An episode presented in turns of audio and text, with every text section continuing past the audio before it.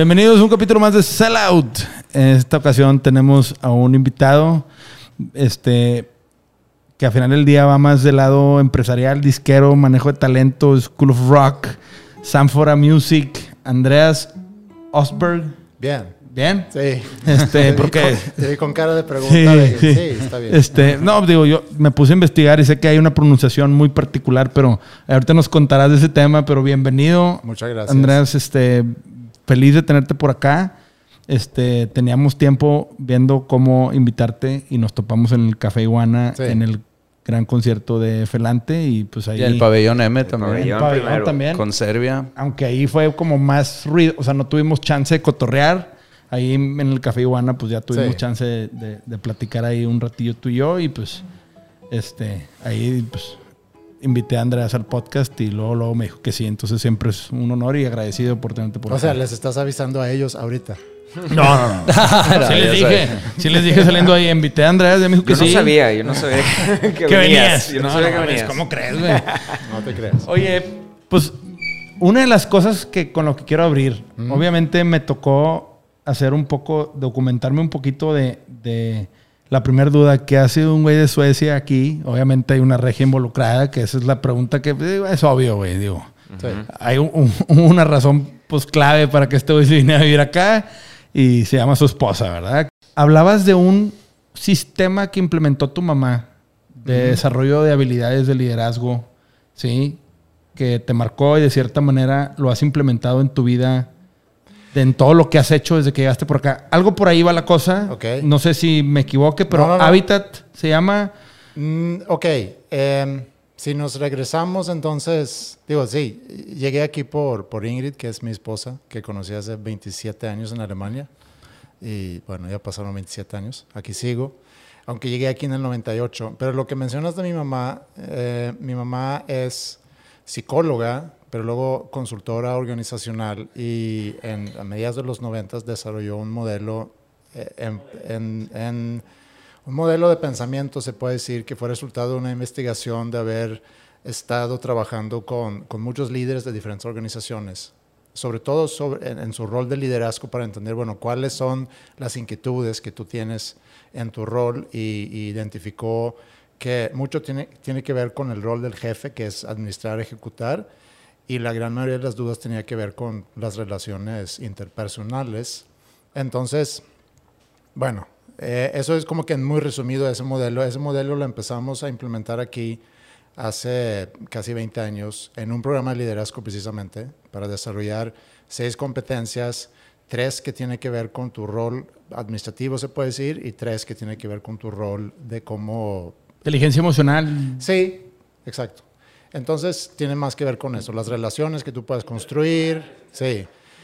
Y ese modelo ahorita, precisamente ahorita, vengo de una junta porque lo estamos implementando ahorita en la prepa que arrancamos hace un par de años. Entonces, me, me persigue el modelo. Me llamó mucho la atención que hablabas mucho de, de- de que hábitat es encontrar este, este espacio o ambiente que reúne las condiciones Sí. ¿sí? para maximizar tu potencial, de cierta manera, ¿no? Que eso es lo que entendí. Sí. Pero decías, mucho de eso tiene que ver de autoconocerte a ti mismo y de hacer un análisis. Y ese tema es muy europeo, ¿no?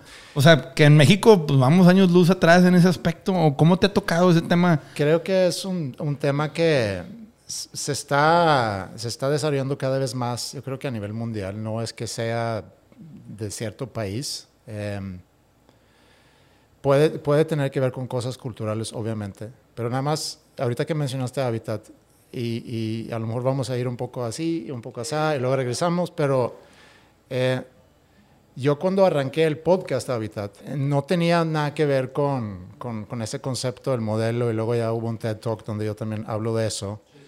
Eh, sino empecé y pues ahí conocí a Arturo, ahí conocí a Ricky porque los entrevisté en algún momento y, y la intención de ese podcast era ver cómo conviertes un- una pasión en, en un trabajo, en, en- en una profesión y cómo es ese camino.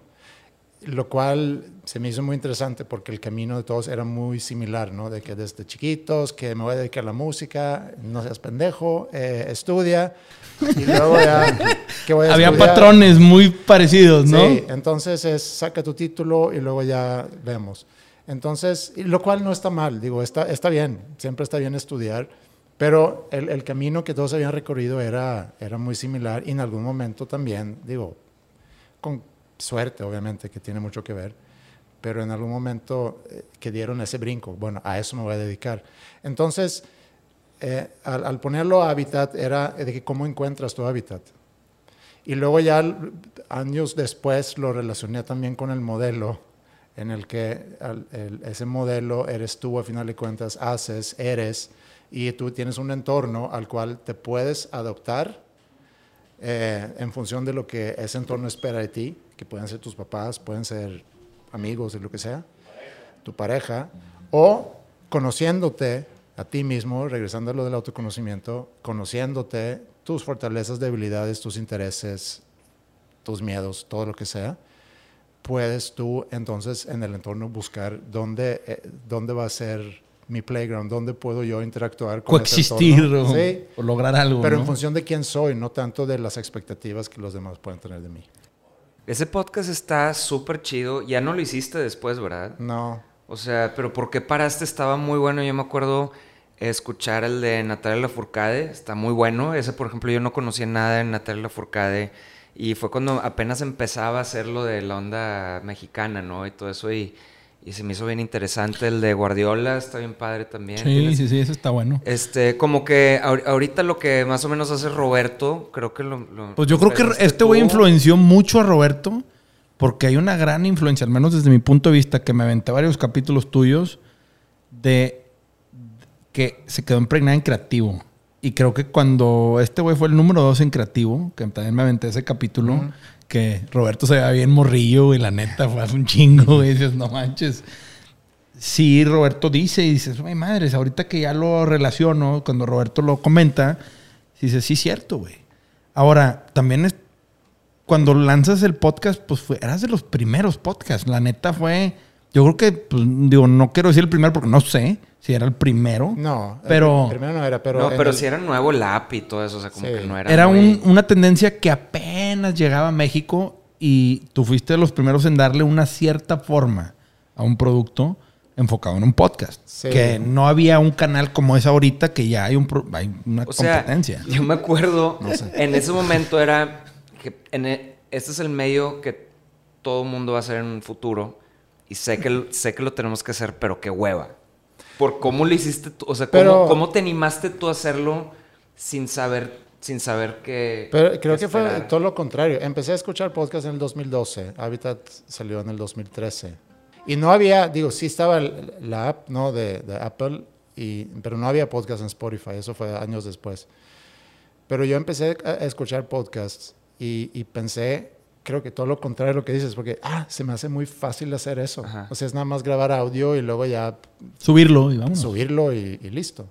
Y tenía mucha curiosidad y como que también era un buen pre- pretexto para acercarme a gente que admiro eh, para conocer más sobre su vida y, y siempre fui muy fan desde muy chico, siempre muy fan de la música, pero siempre muy fan de lo que sucede como que fuera del escenario. Alrededor de... Sí, de que el proceso de composición o el proceso de, de grabar o el proceso de, no sé, el día a día. Que ahí es donde nace Sanfora, ¿no? Que, ¿O qué nace primero, School of Rock o Sanfora? Sanfora, Eh, ¿no? Bueno, Sanfora es la empresa que arrancamos en el 2000, donde empezamos a trabajar cuestiones de liderazgo. Ok. Y entonces ahí se quedó el nombre. Y el nombre ya quedó como Sanfora Music, Sanfora no sé qué, etcétera, ¿no? Eh, pero ese es el Sanfora original, ¿no? Es la empresa que vende programas. El Y- nombre legal, por así decirlo, pero Sí, digo- nace y luego se traen la franquicia de School of Rock a Sí. México, que son los primeros que sacan a, a School of Rock de Estados Unidos, ¿no? Sí. Por así decirlo. Este, pregunta. Obviamente yo, por lo que me documenté, sé que eres una persona muy musical, ¿no? Y digo, lo has dicho en muchas ocasiones, la música siempre te lateó y lo que sucedía alrededor de la escena, ¿no? Sí.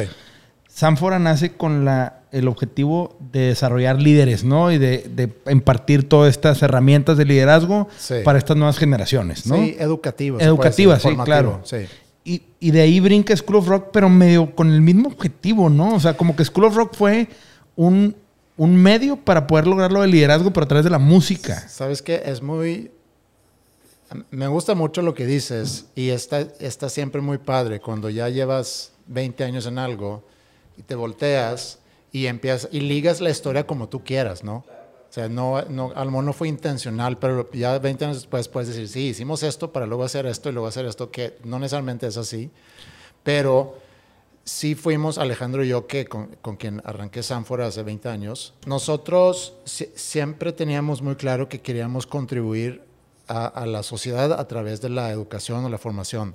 Empezamos con liderazgo y luego ya en el 2007, 2008, estaba ya la crisis todavía del 2008 todavía no había arrancado, no, pero teníamos muy claro que queremos hacer otra cosa, ya estamos medio cansados de trabajar con adultos y Ale se topó con el concepto de School of Rock, que era muy joven, bueno, tenía 10 años en Estados Unidos, pero joven en el, en el crecimiento. A nivel marca, ¿no? De cierta Sí. manera, exposure. Había 50 escuelas en Estados Unidos, ahorita debe haber 300 en, no sé, 10 países. Eh, y, y nos llamó mucho la atención. Habíamos platicado años antes sobre abrir una escuela de música, pero haciendo números y demás, como que no hallamos el cómo. Eh, nos topamos con School of Rock, fuimos a Filadelfia a conocer en un festival que ellos organizaban y nos enamoramos del concepto. Está bien chido. Pero, o sea, es una franquicia. Sí, una sí, sí, es una franquicia. Ah, no sabía, güey. Cuando vino Efelante, que Pablo dijo, güey, es que School of Rock nos dijo, órale, güey, ensayar, súbete al escenario, piérdele el miedo, cágala con tus papás, toca, piérdele, o Sí, sea, al desde parecer chavo. les dio, les dio mucho. mucha herramienta, güey. mucha herramienta. Mucha herramienta para, no para, deja tú aprender a tocar y eso, sí. Pero para aprender a manejar el escenario y todo lo que rodea al artista, güey. Sí. Porque hay güeyes que son grandes músicos y son muy malos para estar en el escenario. Sí. Y, y, bueno, tú lo has platicado algunas veces. Pero Pablo cuando dijo eso dije, ay, cabrón. Y O al me- revés. Oh, sí, claro, claro. Y, y yo me retomé a cuando yo tengo, me fui a mi celular, me acuerdo, y saqué una foto de uno de mis hijos tocando la guitarra en School of Rock y dije, güey. Qué chingón. Y es- creo que. Y es una metodología bien chida, güey. Sí. Pero creo que hasta los colegios lo empezaron a implementar, ¿no? Como hacer un tipo School of Rock No, para, no, su, no. para su obra de, de, de arte. Ellos la artística. hacían. No, no, es que como que le copiaron a School of Rock, según yo, que el colegio inglés y varios, varios lugares así tuvieron ya como su...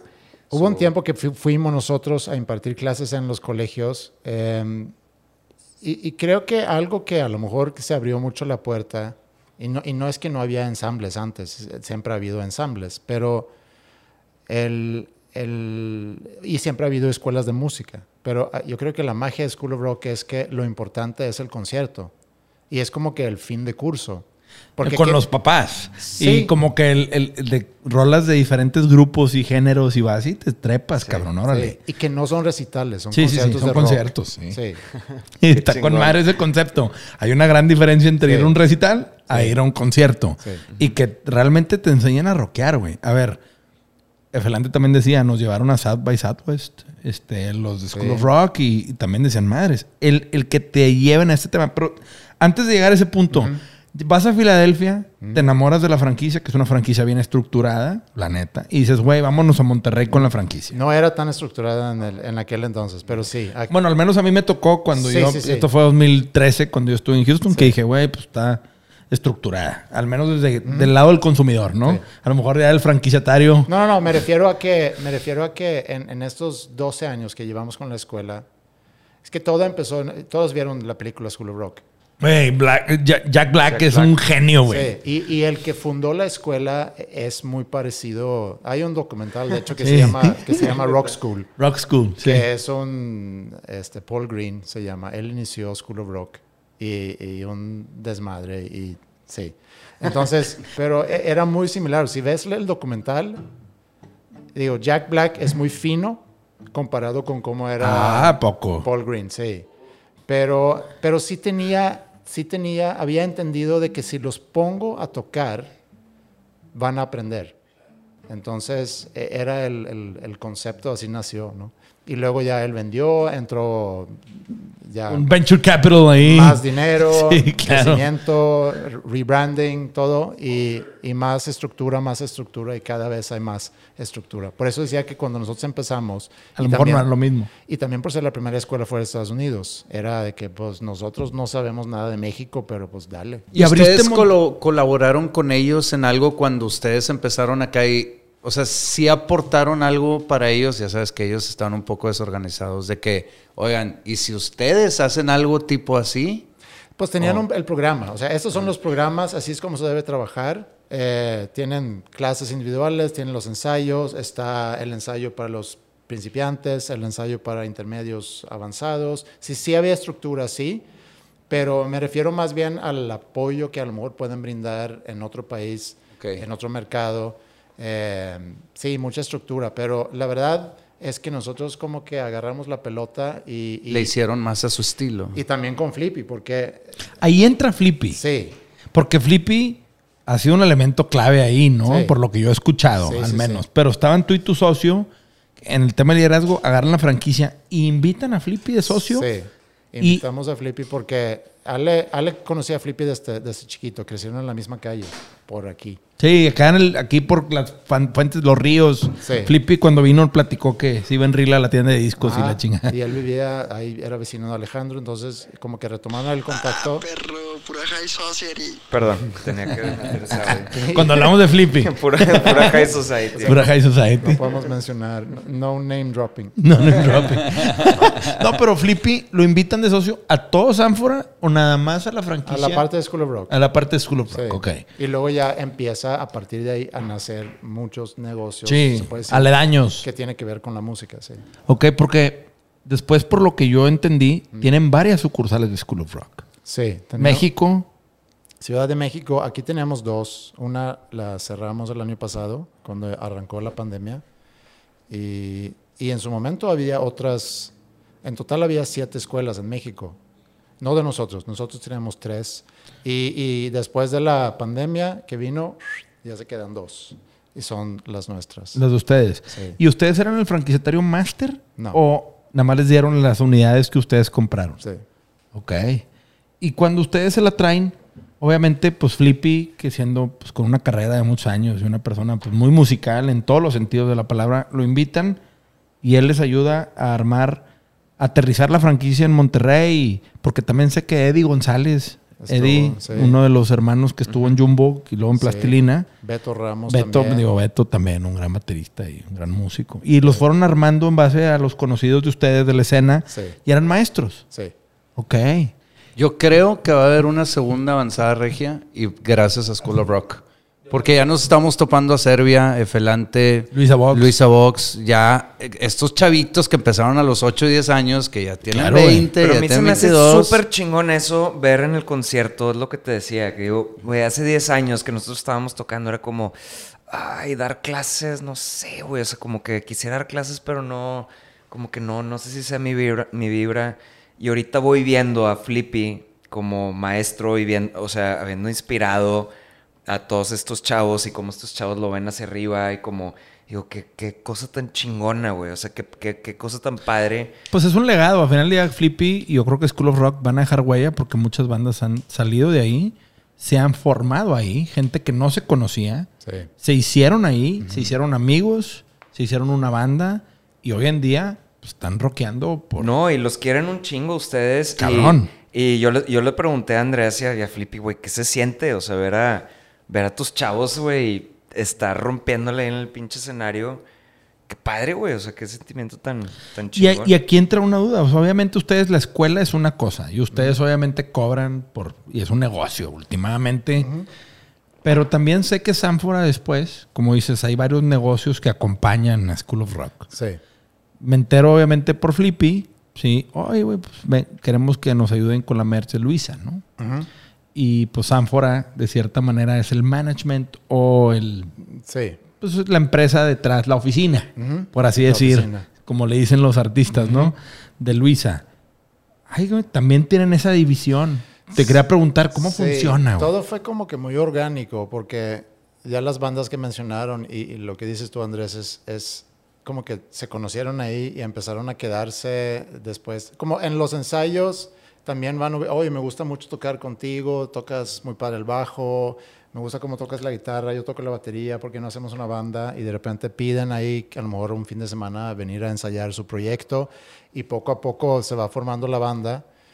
Y, y de pronto empiezan a decir, oye, nos inquieta un poco porque ya tenemos unas rolas, nos gustaría grabar y ya grabamos o tenemos ahí unas rolas, ¿qué sigue? ¿Qué hacemos? ¿no?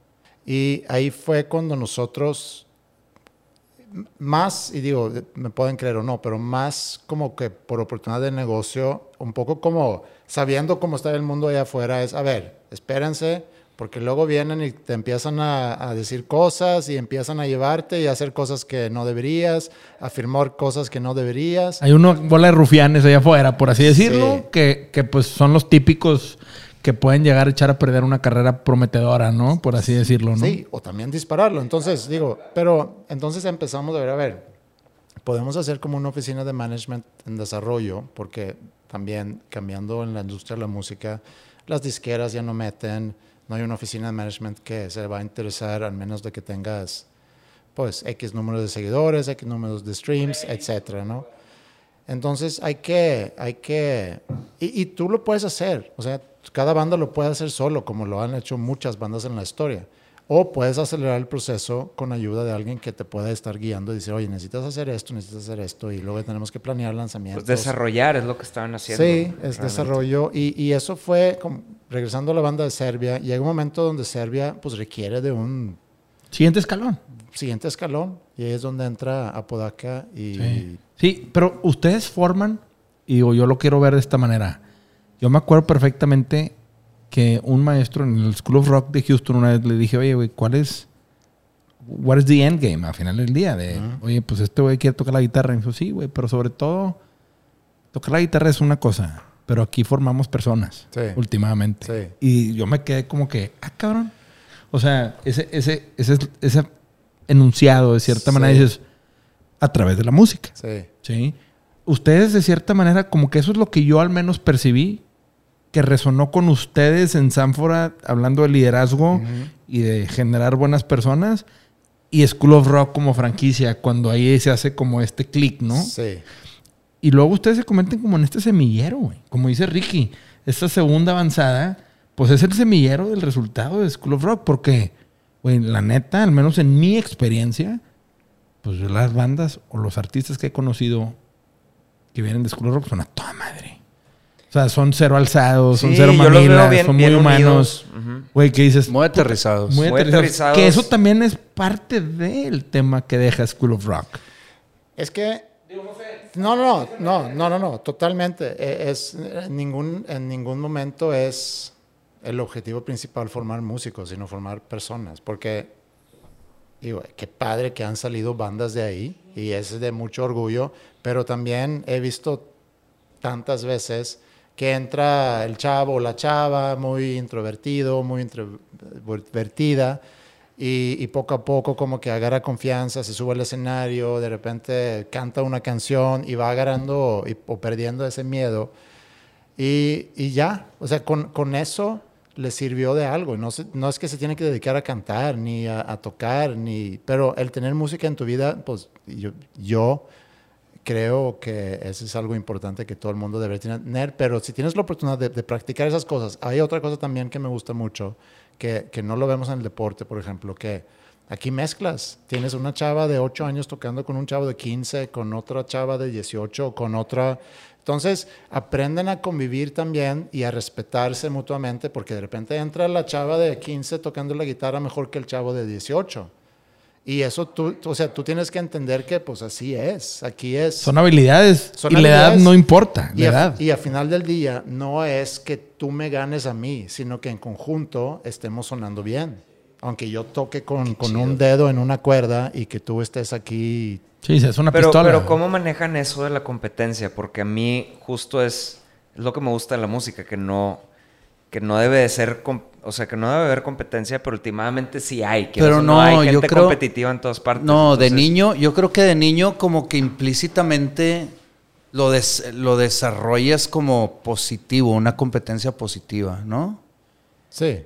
O sea, por, porque Pues- estás niño. O sea, es de que, ah, ahora le toca chido. Yo quiero tocar así. Digo, existe la O sea, no- competencia en un... O sea, es que yo me acuerdo el primer. A mí me gustaba la música justo porque lo podía hacer en mi casa y era algo como de. de- de- por introvertido, ¿no? Porque iba a casa de mi amigo y tocábamos ahí, no tenía que presentarme en un escenario. Este. Pero el primer Battle of the Bands que tuvimos, eh, yo con mi banda que era Super Asfalto y ustedes con Panda que tocaron en. Tocamos en el. El. Origen.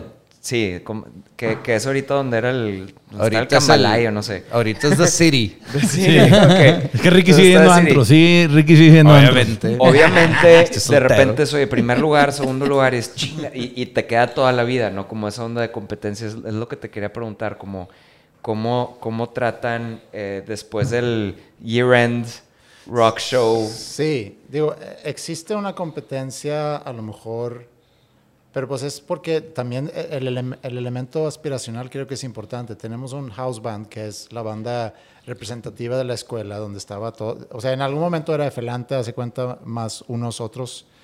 Era- que es como la banda band. de la casa, ¿no? Sí. O sea, que es... Todo el mundo quiere llegar ahí, ¿no? Es como aspiracional también, Sí. ¿no? No todos, pero los que sí quieren, pues ahí está la oportunidad, sí. Y, y es, es, eh, es algo que puede... Pero también tienes que aprender la... O sea, puedes estar en esa banda donde todos pues, son muy buenos, pero también tienes tu show de temporada donde a lo mejor vas a estar con el... el pues sí, el que a lo no toca también y tienes que aprender la, no sé, humildad de... Pues aquí, así empezaste tú también. Que eso también son habilidades y que yo hablo del tema de liderazgo. Una de las cosas que yo vi en los testimonios de School of Rock allá en Houston era güeyes que decían, yo tomé clases aquí, yo no me dedico a la música, pero aprendí a presentar en público. Sí.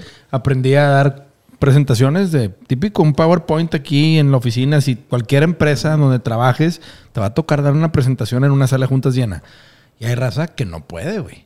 Y ese tema se te quita. Sí. Parte, otra de las cosas también era, como dice también Andrés, oye, güey, pues te toca lidiar con un güey que es menor en edad o en experiencia musical, Sí. o que es una nalga o es un súper chingón. No te puedes ni intimidar y no puedes andar pendejeando gente tampoco, güey. Sí. Tienes que aprender a jalar en equipo, güey.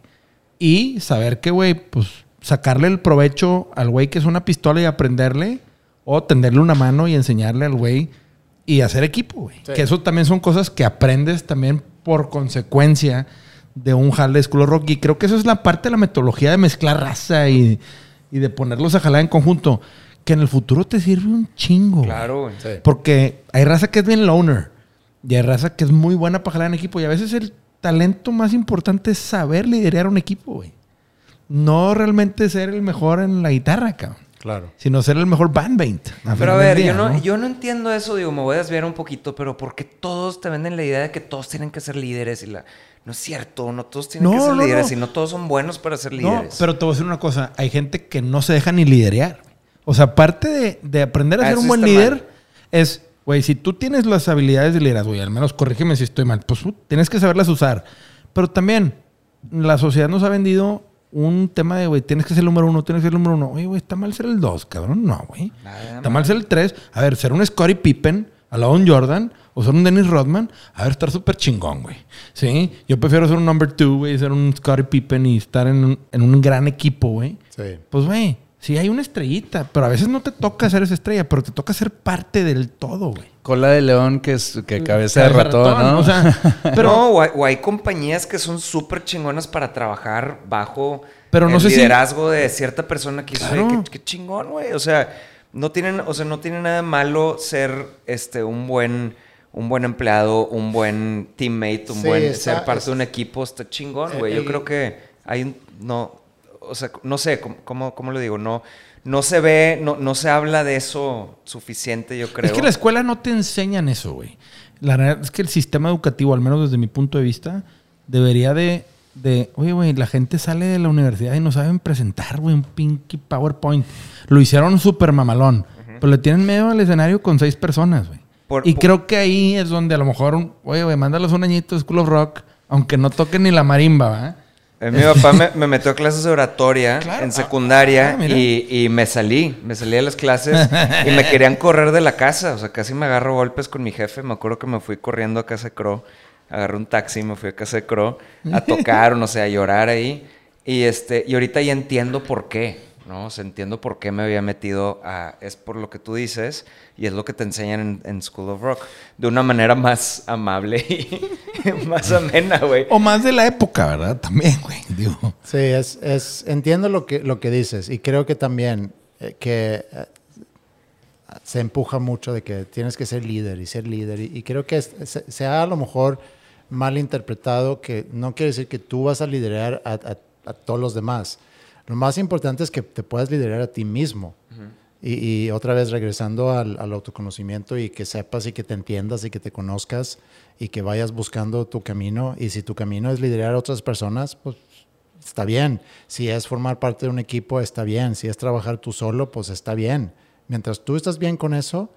Es- es- está Pero lo bien. dijiste bien, es liderarte a ti mismo, o sea, Sí. saber tomar decisiones a base de tu, de tu Empezar contigo. autoconocimiento. Sí. Para poder después Sí. jalar con otras personas. Sí. A mí Está ahorita chido. todo lo que está diciendo me, me recuerda mucho a Vispones cuando jugaba fútbol americano de chiquillo, que pues obviamente en el deporte ahí te enseñaban disciplina, técnica, camadería o como se diga.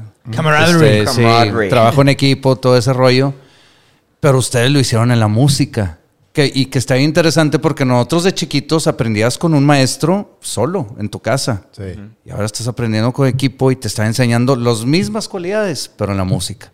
Está poca madre. Pero Fíjate que hemos tenido mucha avispones que, o pumas, avispones o pumas, pero, pero porque hemos tenido varios que, que estaban en pumas o en avispones y luego estaban en School of Rock también.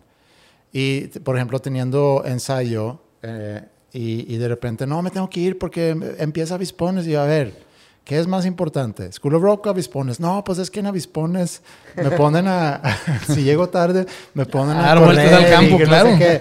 Y Así nos hacían, Y luego café. nosotros en una junta y de que, oye, ¿qué podemos hacer para que tengan más miedo a School of Rock que a avispones? Escalas, escalas, escalas. Escribir partituras. No sé, digo, es que sí, buen punto. Yo me acuerdo en mis épocas de avispones también. Te ponían a subir a bajar las gradas. Tenías que brincar la bardita, subir, bajar gradas, volver a brincar. Y era una madrina, güey. O patitos en el campo. Güey, que eso ahorita sería considerado bullying, güey. Güey, yo no entiendo. A ver, yo, yo de Ahorita, morro fui a Vispones a calarme al primer día, que meten a todos a darle vueltas Sí. al campo. Y creo que el coach dice que, a ver, pendejo, no sé qué. Yo, a ver, güey, no me vas a andar pendejeando.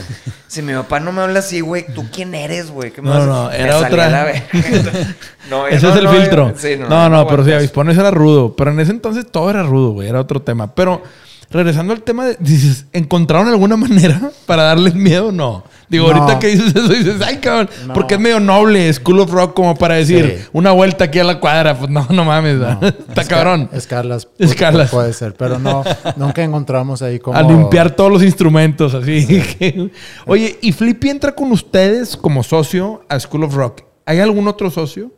Ah, no, aquí no. En la de México sí somos muchos. Estaban, estaban hasta los de Zoé, ¿no? Sí. En algún punto. Sí, siguen. Digo, ¿Ah, sí? digo, son socios no activos, pero Claro, claro. hubo muchos músicos o bandas que metieron dinero en ese proyecto. Café Tacuba, este, Quique, ¿quién fue? Sí, Quique Rangel. Sí, uno de los hermanos, ¿no? Sí. Este, que él es el guitarrista o el bajista. Uno de, un- Joselo y Quique, ¿no? Sí, Quique es el bajista. El bajista, sí, que esos también son bien talentosos. Pero como que armaron una mini comunidad en México, ¿no? Y, pero yo no pensé, no sabía que todos o muchos eran socios. Sí, Ok. Y en Monterrey nada más son Alejandro, tú y Flippy. sí. Vi que estaba Eddie y todos. Ellos son maestros, son como, o sea, les pagan por jale. Sí. O, o sea, si dan clases, es como un maestro en una universidad últimamente. Ok. ¿Y hay algún estudio para grabar en, en- en School of Rock? O, o nada más son clases?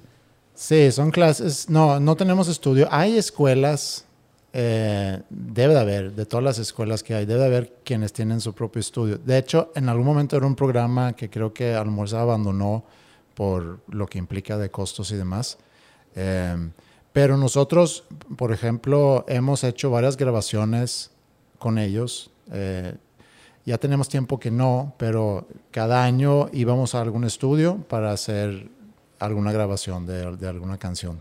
Para que vivieran también la La experiencia. experiencia. Sí, Que hablo por eso, porque pues la experiencia de ir a un estudio, sí. pues también es parte bien chida de todo el 360, ¿no? Que engloba Sí. School of Rock. Órale.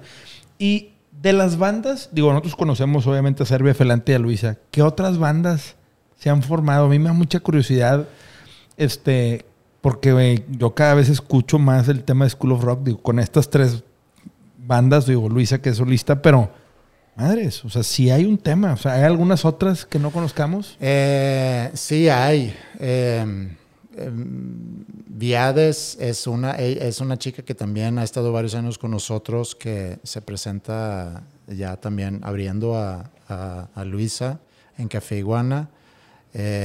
Tuve, no es una banda que se formó ahí, pero algunos de ellos estuvieron en School of Rock. Hay una banda que se llama Azur, se me hace, que sí, Azur, qué pena si lo estoy diciendo mal. Eh, que dos de ellos también estuvieron en School of Rock y ahí se conocieron. Sí, hay varias bandas. Sí, Ok, qué hay, chido, hay bandas. Y, y, por ejemplo, ya que ustedes, así como con Luisa, ustedes también manejan a otros en esas etapas, o se da de que si se acercan, o ustedes lo buscan. Sí, no, es más si se acercan y ahorita que Flippy también anda produciendo mucho, eh, se, se vuelve como un proceso natural con algunas bandas. Ahorita estamos trabajando con, con varias, no tantas, pero con varias bandas que necesitan ese apoyo. eh, y, y realmente es un esquema donde tampoco hay contratos por medio, sino es, mira, es un servicio que te puedo ofrecer si tú lo requieres en junio y si luego quieres hacerlo otra vez en julio y si lo quieres hacer otra vez en agosto, pues le seguimos y si no, no pasa nada. Y la idea es que también poco a poco vayan a, a- aprendiendo a hacerlo solo o que sucede como puede pasar, digo, con Serbia, que empezamos a trabajar con Serbia, ni siquiera se llamaba Serbia, se llamaba Sismo, era una banda y eran otros integrantes. Sí, sí, sí, sí. Neto con toda la historia Sí. aquí. Entonces, y tenían 13 años, ¿no? Eh, entonces es un ac- acompañamiento realmente y en algún momento puede crecer, hacer una banda como Serbia o puede ser una banda que en algún momento diga, ¿sabes qué? Eh, pues ya sabemos más o menos por dónde y le vamos a dar. Por ejemplo, aquí entra el- la duda.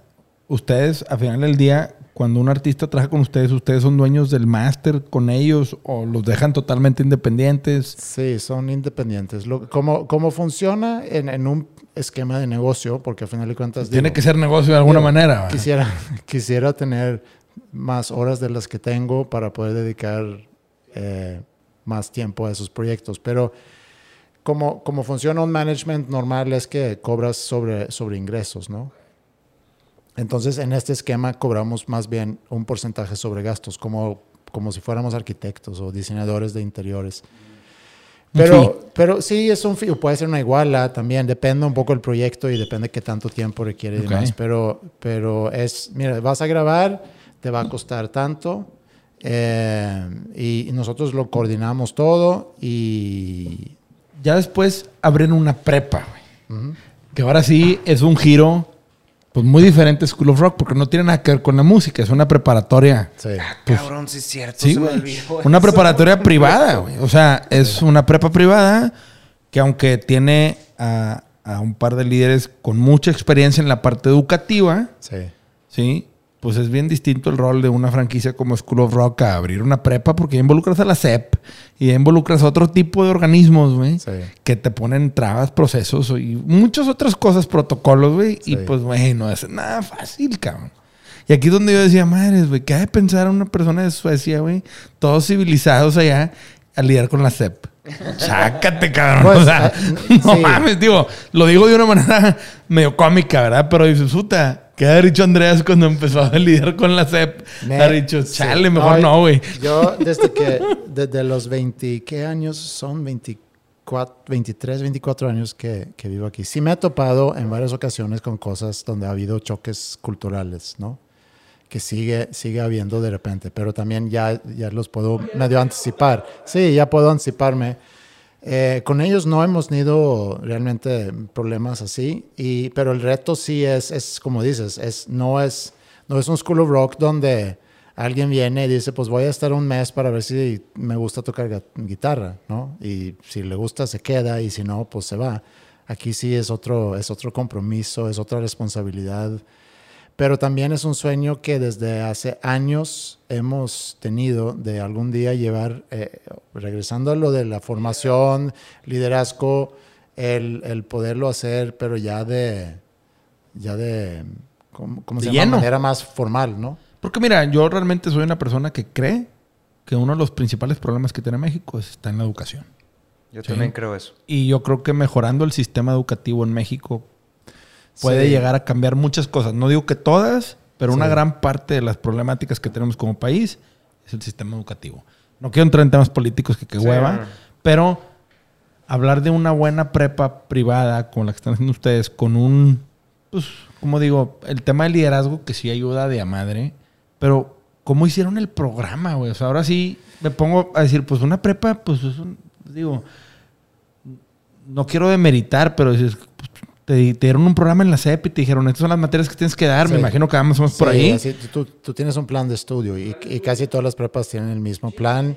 Y luego, y luego, haz de cuenta, para ponerlo de manera fácil es, eh, la secretaría te dice, ¿qué? Y tú dices, ¿cómo? y tú tienes tu forma para dec- decidir el cómo. Em, entonces tienes tu plan de estudio y además cada escuela tiene agregados a ese plan de estudio en función de lo que consideran importante ¿no? en esa escuela. Puede ser, no sé, una clase de liderazgo o puede ser una clase de no sé qué. Eh, pero eso tú lo vas como que definiendo qué. Y nosotros regresando al modelo y regresando a la importancia de que te conozcas, a que, a que desarrollas ciertas habilidades, nosotros lo estamos haciendo alrededor de eso. Entonces hay un, hay un proceso de, de mentoring también donde, donde tenemos, eh, pues, o sea, la idea es tener sesiones individuales con cada uno para ayudarles a ubicarse en esas diferentes áreas en el modelo para poder desarrollar su autoconocimiento, su autogestión, su forma de aprender, su, su proceso cognitivo.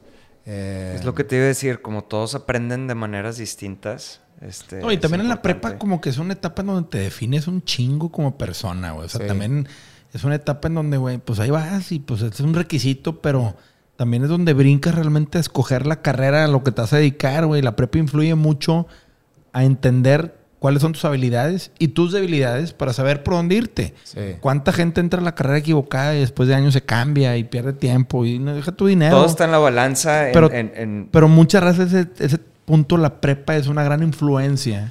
Porque ahí haces a tus amigos, ahí haces pues un, un autoconocimiento sin querer o, o- o planeado de, güey, yo me veo siendo doctor, abogado, arquitecto o licenciado en administración o mercadólogo o músico, ¿verdad? Digo, pero la prepa es, un, es ese paso ahí son antes. bien importantes los, los guides, ¿no? O sea, tener Pero ese un buen- tema de mentoring, pues, güey, es un gran paso a poder al menos cotorrear con alguien que te dé unas sacudidas ahí para decirte, güey, andas tirando para el monte o... Sí, y, y está muy lega- li- ligado también con el proceso de management de desarrollo, porque como decía hace rato, tú puedes, tú lo puedes hacer solo y, y tú te vas a dar cuenta y vas a aprender y a lo mejor te vas a tardar más. Un adolescente también está en un, en un proceso de maduración que sucede de manera natural, ¿no? Eh, Digo, conozco a tanta gente que, no, hombre, yo era un desmadre en prepa y luego ya cuando tenía 23 desperté un día y entendí que me tengo que ordenar. Entonces, y sucede de forma natural.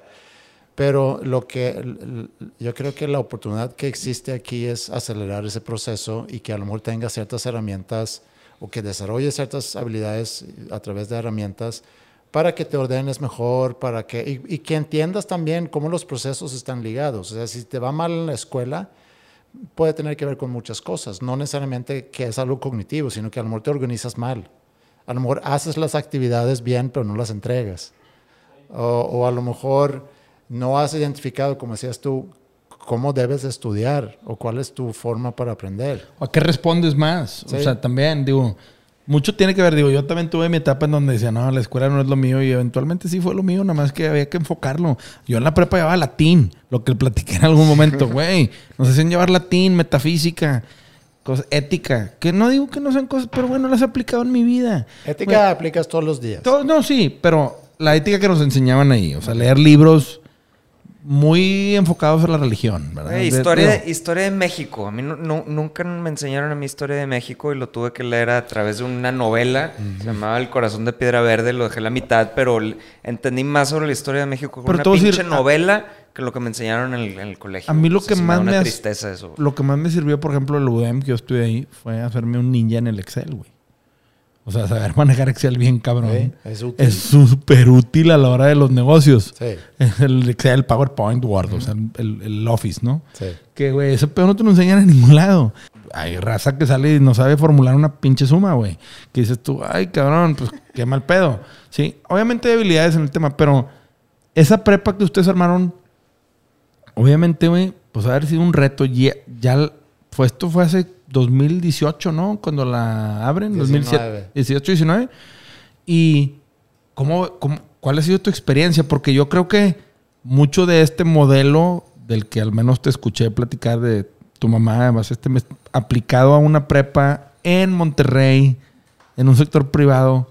Cuéntanos, güey. O sea, tienen tres años y les tocó una pandemia, ¿verdad? sí. Aparte, se volvieron Sí, digitales. sí, Ay, cabrón. no, sí, nos, nos dieron ahí como que muchas cachetadas al mismo tiempo. No, es un, y estamos en una curva de aprendizaje, obviamente, todavía. Pues son, e- es muy difícil resumirlo porque son, son tantas Pero cosas. ¿cuántos alumnos hay, por ejemplo? Hay pocos, hay ahorita, digo, porque son, son pocos grupos, eh, porque así lo queremos tener en, en- en pequeños grupos, ahorita son 30 y más los que, que luego entran ya. ¿Cómo se llama la prepa? Land School. Land School. Entonces es uno, la experiencia de trabajar con adolescentes, pues ya lo tenía desde hace muchos años con School of Rock y, entonces esa, esa experiencia ya lo tenía. Y teníamos muy claro también que lo más importante es establecer buenas relaciones con ellos porque entre más, entre mejor es la relación y más confianza que pueda haber, más probabilidad que pueda aportar o ayudar con algo. Eh, pero pues es que son demasiadas cosas, o sea, te das cuenta de muchas cosas. Ustedes trabajan en la prepa, así como el o sea, el rector, o sea, la gente que está ahí son ustedes. Sí. Y aparte, o sea, tú te partes entre... Pues es que también tengo, tengo muy buenos equipos que me, que me apoyan y demás. Trato de ir, no, no siempre alcanzo todos los días, pero en la noche, tarde, noche, trato de ir a School of Rock eh, todo- todos los días. Eh, Pero el School of Rock lo maneja una persona y Sí. obviamente ustedes ya no operan en el día a día. No, el yo School estoy Rock. muy involucrado en lo administrativo. Ok, sí. Y, Y- la prepa sí estás más metido en el día a día. Estoy muy metido en el día a día. Sí. Y aparte tienes, obviamente, el podcast, este, dos nombres comunes con el Super Pepe. Ajá. Este, y en esos son los tres temas que te enfocas o hay otros temas Pues, más. di- di- diría que, el, digo, aunque el podcast ya por fin, después de muchos años, como que empieza a haber algo de, de ingresos que, digo, que varía también mucho de mes a mes. Entonces no es algo como que muy sólido. Sigue siendo muy un hobby. Entonces, pero, digo, trato de tener mi tiempo cada semana para poderle dedicar a ese hobby, como hay quienes, no sé, toca mucha guitarra. Sí, no, no, sí. O juegan padel. Me estabas diciendo que, que tú editas, ¿verdad? Sí, tú editas edito. y haces toda la parte. pues, hay que meterle tiempo, ¿verdad? Sí. Sí. Pero también, ¿a qué vamos a hablar hoy, verdad? Porque tú eres el que le metes estructura. Pepe es más, digo, Pepe llega y impone su, su, su huella, pero muy a su estilo. Sí, pero eso es- sí, es que tiene mucho que ver con también personalidades. Eh, yo, para mí, me cuesta mucho el, el llegar y, y como que no, pues a ver qué platicamos y vamos a. Como buen europeo de que, güey, sí una agenda. Yo necesito alguna, algún tipo de estructura, algunas ideas y también por, por a veces los temas que, eh, que, que quiero meter que requiere un poquito más de a lo mejor estructura. Y, y Pepe pues es un maestro de, de- del bote pronto, o sea, le puedo tirar una cosa y como que se le ocurre algo y en el momento. Entonces, yo creo que, yo creo que esa dinámica también es lo que, lo que ha funcionado muy bien. ¿Y graban que una vez semanalmente o cómo es? Sí. ¿Cómo funciona semanalmente? Y cuando dices ingresos, ¿se llama a base de patrocinadores? Sí. Ah, ok, ya los empiezan a patrocinar. Empezamos el año pasado a trabajar con Acast, se llama Acast, curiosamente es una empresa sueca que, que llegaron a México a principios del año pasado.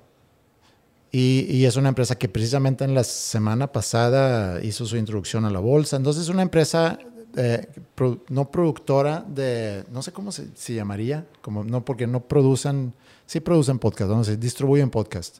Entonces ellos, yo ya los conocía desde hace unos años por, por los podcasts suecos que escucho y lo que hacen ellos y, y llevan tiempo haciendo en Suecia y, y en algunos otros países es que van identificando algunos podcasts al mejor independientes. Dicen, oye, vente a jalar conmigo. Mi trabajo es promoverte y conseguirte patrocinadores, ¿no? Eh, eso está muy, muy, muy en pañales todavía en México. Eh, pero ahorita poco a poco está empezando a, a- a, pues, a vender campañas y demás. Entonces, veo un gran futuro para los podcasts en general, porque no nada más que las marcas van a voltear a ver, sino que también el público en general van a empezar a consumir más podcasts. Hay gente, obviamente, desde que empecé yo en el 2013, donde pues, nadie casi sabía que era un podcast. Eh, ahorita ya hay mucha gente que tiene un podcast y mucha gente sabe que es un podcast, consumen y va creciendo, aunque en México todavía hay muy poca gente comparado con, digo, de manera proporcional a un país como Estados Unidos o Suecia o, o algunos otros países europeos. Entonces, conforme vaya habiendo más conciencia del, del- del formato y que más gente escuchando, obviamente que las marcas van a empezar a, a ver dónde meto mi dinero, porque no es lo mismo meter tu, tu dinero como marca en una revista o en radio o en tele Un panorámico. ah.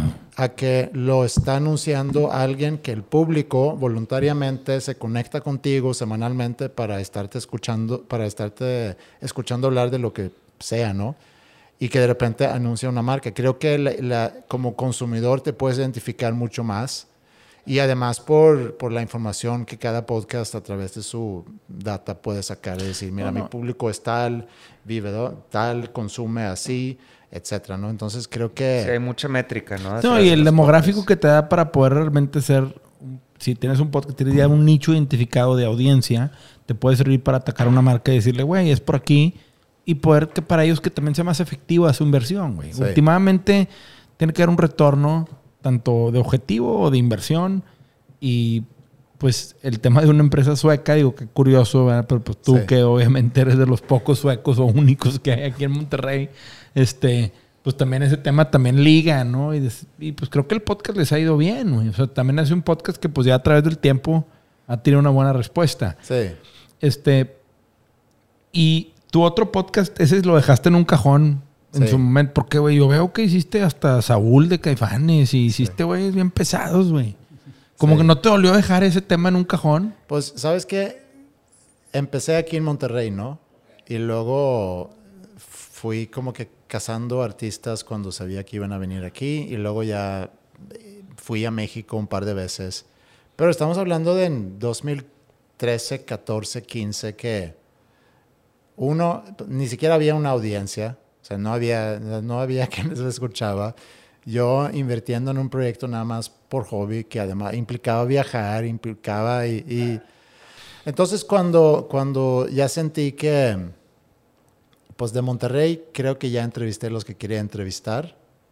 eh, y, y, pues ya no me da el tiempo para estar buscando nuevos invitados. Todo tenía que ser también en persona. Y a diferencia de, por ejemplo, Roberto y muchos otros, o como ustedes, que tienen su setup y aquí viene la gente. Yo iba con mi, Móvil. con mi Zoom recorder y era de que, oye, pues ¿dónde nos podemos ver? Por eso hay episodios con el audio está fatal porque hay gente hablando aquí, hay un avión pasando allá, hay tráfico acá, que también le da cierta sazón a lo mejor, pero, pero sí es, es... Entonces era mucha friega y también había ya empezado dos nombres comunes, entonces dije, no, pues no puedo estar sacando dos cosas como hobby nada más. Me va a matar mi esposa si todas las noches estoy ahí en la cama editando. Y, Claro, Ah, claro. bueno. Oye, por otro lado, yo vi que hace poquito hicieron, vendieron boletos para un dos nombres comunes. Platícanos un poco eso porque yo no entendí bien cuál era la dinámica. Sí. Era compra tu boleto para ver el video o para ir al en vivo o cómo, qué era, Sí. cuál era la experiencia, digo, porque me llamó mucho la ¿Ya atención. existe ese formato o no? Eh, Fue un experimento, ¿no? no, sí, sí existía porque me, me llamaron de Boletia. Y me dijeron, oye, estamos estamos como que empezando a lanzar o ya hemos lanzado como que un formato nuevo donde entre, obviamente ven- venden boletos a, a conciertos normales, pero hace tiempo empezamos a hacer eventos con, con youtubers, con podcasters, comediantes. Y, y nos interesa pues, o preguntarles si quisieran hacer algo así. Entonces la idea es que tú, pues obviamente pones una fecha y luego haces un stream. Digo, pudiéramos hacerlo también en vivo, pero, pero, digo, el stream. Yo de de hacer algo en vivo, yo lo pensé hace, hace mucho tiempo porque sé de otros podcasts que hacen eso. Pero ahorita que todo se movió a, a digital, eh, lo cual está muy padre. Entonces lo puedes hacer todo desde la comodidad de tu casa. Eh, y pues era eso. Nos dijeron, oye, ¿les interesa? Pues sí. Y nos contaron ahí cómo le había ido más o menos a otros podcasts. Y, y sí. Entonces es, vendimos boletos a un show que en su momento se presenta en vivo. Entonces es, tú te conec- compras el boleto, te conectas Una liga y, y exacto. es como un concierto digital Sí. que comprabas un pase Sí. y ustedes hicieron una plática de un podcast normal, Sí. Pero con gente conectada en vivo. Y atendieron preguntas y... y- Sí. De y- hecho, o sea, Boletia en su momento nos hicieron una presentación, ¿te acuerdas? A, diferente, a, a diferencia de otras plataformas, eh, creo que eran los mejores preparados como para la, la pandemia porque tenían su- como su propia interfase de chat y no sé Sí. qué, está chingón, güey. O sea, lo hacen muy bien. A mí me llamó la atención porque dices, ay, cabrón, o sea, como que un podcast. Sé que Franco Escamilla y muchos otros han aprovechado la plataforma y han hecho cosas, Sí. pero sí dices, pues el podcast de cierta manera es una plática, sobre todo de ustedes, pues de un tema que aunque tú le das estructura y todo, pues es una plática entre tú y Sí, Pepe, sí, ¿no? Sí, sí. ¿Cómo metes al público a ese tema? Sí, es- ¿Y qué valor le das para que digan, ah, vale la pena un boleto, vale la pena esperarme Spotify o puedo escuchar, hay 190 capítulos donde me puedo aventar una plática? Y lo pregunto de manera de negocio, ¿no? Por curiosidad. es- sí, es muy válida la pregunta. A- a- a como lo pensamos nosotros es, uno, nunca hacemos cosas en video. Entonces, no, no, es- ah, bueno, buen punto. Ustedes son es- pura voz, claro. e- eso es algo extra. Y obviamente que pensamos, de, bueno, qué otras cosas pudiéramos a- hacer. Eh, digo, se puede hacer mucho más, ¿no? Más, se puede hacer más interacción. Me acuerdo que cada vez que volteaba a ver el chat, ¿no? Que decías tú y que veo las preguntas o lo que decía ahí, como que no hallé buenas preguntas. Entonces, como que la interacción seguramente pudo haber sido mejor. eh, que si lo volvemos a hacer, yo creo que ahí podemos mejorar desde luego eso. Y, y sí, digo, no sé, ¿por, por qué comprar boleto para, para escuchar a dos güeyes hablar? Es que está chingón experimentar, es prueba y error. No, o sea, claro, es- claro, no, me queda claro que es un experimento. Y aparte Pero- en tu defensa hacer un live no es fácil, o sea, es un escenario de cierta manera, entonces no es... Ah, no, no, yo no lo haría. A ver, si me llegaran y me dijeran, yo diría, no, güey, que se esperen a Spotify, que salga un yo, no, capítulo. yo- yo no hago porque, bueno, hemos hecho que uno o dos, pero pues me veo y digo, soy una nalga, güey. Pero a mí me gustó mucho la experiencia. Sí, lo vuelvo a hacer. Y, y, y- sí. y, y también es una forma, creo yo que ahorita, bueno, últimamente ha habido más anuncios en el podcast y de repente hay quien dice, es que, ¿por qué ponen anuncios si yo estoy pagando Spotify Premium para que no haya anuncios? Y digo, ¿cómo te explico que el... Hasta Joe Rogan lo hace. Bye. Sí. Fíjate que hay, hay uno que yo escucho que es, es Bill Burr, lo llevo escuchando varios años y Sí. eh, me da risa porque él lee muy mal. Es un comediante Sí. y, y platica también de puras burradas, ¿no? Te platicas nada más como para rellenar el tiempo. Que yo digo, ¿por qué estoy escuchando a este cabrón decir pendejadas? Pero me, me, me, Te me gusta, día, me da sí. paz, me da paz como que me quita el ruido y me gusta escucharlo leer sus, sus anuncios, güey. O sea, los espero. Espero que lea los porque él le da su propio giro y de repente te dice que ¿qué, qué, qué es esta pendejada que te estoy vendiendo? Y se me hace, se me hace, se me hace interesante. Sí. Entonces, yo creo que va evolucionando, o sea, va a ir evolucionando y, y- y lo van a poder hacer. a Fue su lo, que yo le- fue lo que le- les dije en una junta que tuve con Acast hace poco. Dije, uno, ¿por qué no decimos en, en- en el anuncio que es un, es un sponsor? Es un sponsor pagado. Porque, digo, según yo se debería decir, pero... eh, porque así lo he escuchado yo en otros podcasts, de que esta semana estamos patrocinados por... eh, Y luego también la otra es cuando tú tienes la oportunidad de, de que te mandan un brief, ¿no? De la marca y tú tienes la, la, oportunidad de hacer el... A mí se me hace que está muy padre, que lo puedes hacer más orgánico y lo vuelves casi como que un tema, ¿no? Más natural, que es lo que, lo que hace que tú te, te esperas los anuncios de Bill sí. Burr porque dices, me, me, da, me da risa porque lo hace de su forma muy personal. Entonces, ese tipo de cosas que además es un valor muy agregado para las marcas, de que mira, tú dale el brief y tú nada más vamos a asegurar que, que el que lo va a anunciar diga lo que tú quieras que diga, ¿no? De que dónde estás, pero que lo diga a su manera, porque no, no lo puedes imponer, porque tiene que ser parte del mismo contenido para que cuando llegue el comercial, que la gente diga, a ver qué burrada van a decir ahorita, aunque sea, y, y hablando lo de las, estamos patrocinados por, creo que también un mensaje muy positivo para la marca, porque entiendo que si tú ya siempre consumes podcast sin anuncios, es que puedes involucrar a la marca y decir, mira, gracias a, a esa marca es, es, posible hacer esa, ese podcast, porque digo, sigue siendo un hobby, sigue siendo tiempo que todos pudiéramos estar dedicando a otra cosa, que pudieran generar un ingreso, que llega un momento donde dices, híjole, tengo mucho trabajo esta semana, no puedo hacer podcast, o si sé que pues, es, es algo que me genera un ingreso, pues puedo también priorizar entre eso. Totalmente. Y a lo mejor claro. no voy al pádel. Sin, sin, sí, sí, sí, no, no, no. Pero yo, yo, yo, creo que entre más eh, gente encuentra una manera auténtica de, de, de mencionar sus, sus, patrocinios, de decir cómo es, o sea, que el sponsorship es necesario, pero sí. la, gente, la gente empieza a entender y lo empieza a aceptar de una, de una manera más natural, más amena, que es, es normal, es parte de la vida. En México culturalmente hay una barrera, ¿sí? Al decir, como lo que dice aquí Andreas, de, oye, yo pago un premium porque hay anuncios. Que al final del día tú le pagas a Spotify para que Spotify no te meta anuncios. Eso no significa, no significa. que a mí me llegue algo de ese tema. No. Mucha gente no entiende eso. Al final del día, para que haya un podcast, tiene que haber un ingreso. Eso que dices tú es mucho hobby, mucho hobby, pero si el día de mañana tienes que darle una prioridad sí. a un negocio o a tu tiempo en general, sí. pues el podcast si no genera o no tiene un Mira, propósito, lo vas a poner abajo. Es tema de educación, es tema de educación y pues sí, poco a poco pues, se va. Y, y que creo que volvemos a lo mismo, la educación en México. pero, pero es, es, muy mínimo ese tipo de comentarios y obviamente siempre los, los que se quejan como que resaltan arriba de todos los demás, no siempre. Ese es lo primero que vimos porque es porque es la amenaza. Eso es desde que vivíamos en, en cuevas, ¿no? Que tenemos ese manera reptil de pensar. ¿De dónde está la amenaza? Es el güey que está haciendo ruido. Todos los demás, buena onda, no, no, no es una amenaza. Eh, pero sí, a, además Spotify pues no le paga a los que, a los que hacen podcast, le pagan a los músicos. O de, digo, no mucho. Sí, no sí monetizamos pagan. el contenido en Spotify, aunque tengas sí. un chingo de views sí. o de plays. No, y toda esa lana, o sea, se le llevó Joe Rogan. ¿no? Sí, además. ah, sí, a Joe Rogan lo bañaron en lana. Y por ejemplo, en el tema del hate, ahorita que hablas de ese tema, sí. obviamente yo he, yo he visto y he escuchado obviamente una certa de mamadas alrededor de esta dupla Pepe Andreas, güey.